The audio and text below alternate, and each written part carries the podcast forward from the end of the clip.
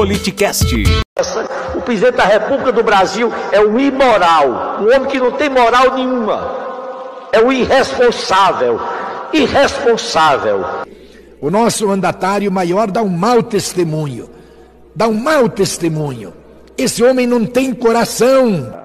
Quando nós vemos o chefe da nação dizer que é apenas uma gripezinha, quando nós ouvimos esse mesmo chefe zombar e dizer: vocês querem que eu opere um milagre? É certamente um insulto.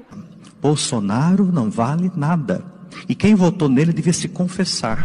É triste, mas é meu país. Mas não me representa, infelizmente, essa coja miserável que está sangrando o nosso país.